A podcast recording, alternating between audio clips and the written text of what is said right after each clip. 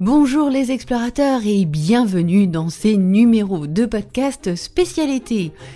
Pour l'occasion, je vous propose de revisiter des questions out of the box, des questions qui ont été publiées l'an dernier lors du challenge du même nom. J'ai sélectionné les chouchous, ceux qui ont eu le plus de succès, et aussi, je vous avoue, mes chouchous, c'est-à-dire des questions qui challenge vraiment. Donc, vous retrouverez durant l'été ces chouchous et vous aurez donc l'occasion de vous entraîner à répondre à ces questions un petit peu alambiquées qui vont vous challenger. Une belle manière de continuer à vous entraîner à être agile et créatif. Alors installez-vous confortablement et c'est reparti pour des questions out of the box. Bel été tout le monde. Rendez-vous à la rentrée. Navire, c'est notre deuxième mot sur 16 qui va nous porter et nous inspirer une question out of the box spéciale business model et communication. Vous voulez avoir la question? Rendez-vous après le jingle.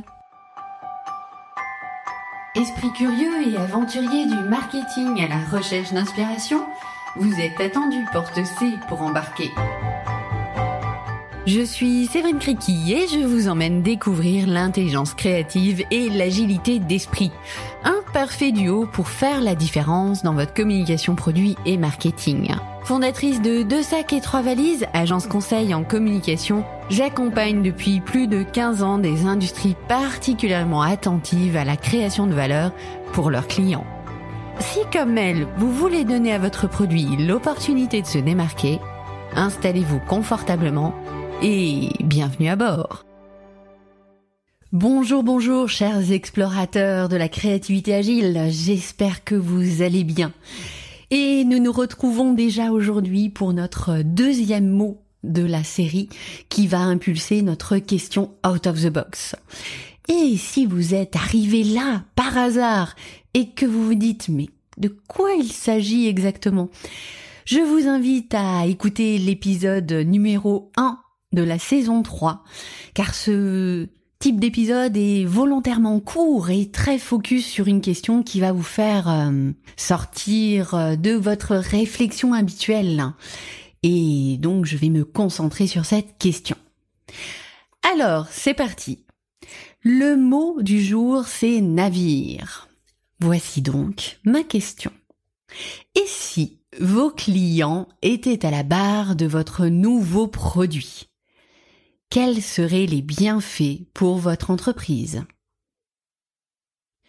Je répète, et si vos clients étaient à la barre de votre nouveau produit, votre nouveau lancement de produit, quels seraient les bienfaits pour votre entreprise?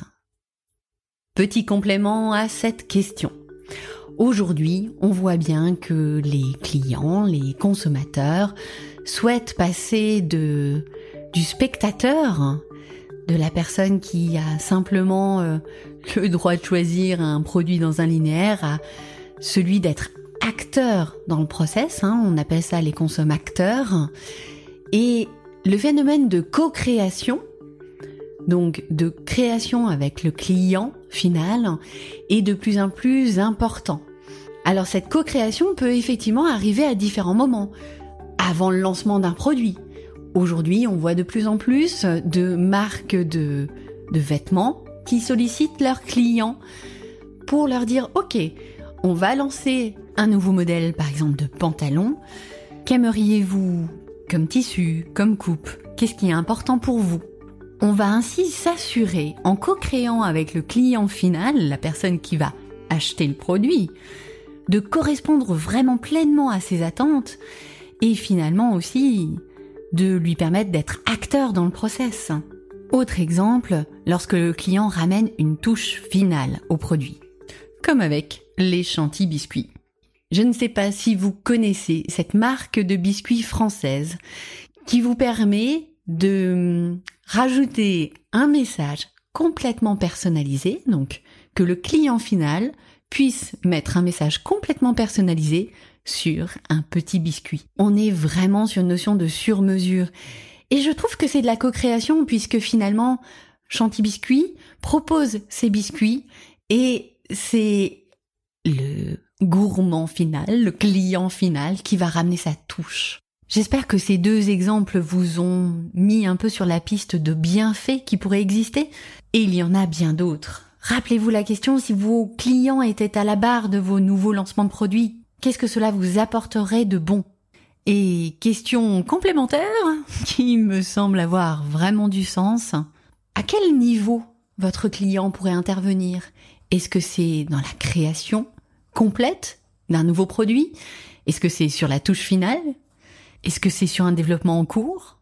Ou un ancien produit que vous aimeriez retravailler? Les possibilités sont multiples. Alors je vous invite, même si aujourd'hui tout n'est pas possible, que vous ne pouvez pas intégrer le client euh, dans votre process, simplement de vous ouvrir à cette possibilité et de vous demander qu'est-ce que ça pourrait vous apporter. On diffère le jugement et on s'ouvre à de nouvelles possibilités.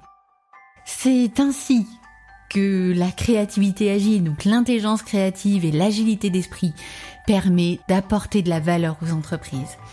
Donc, c'est un peu étrange, un peu challengeant, mais je vous assure, ça a du sens. D'ailleurs, n'hésitez pas à me faire votre retour par mail, je vous mettrai mes coordonnées dans les notes de l'épisode. Et je vous dis à dans deux jours avec le mot le corbeau. Allez, bonne journée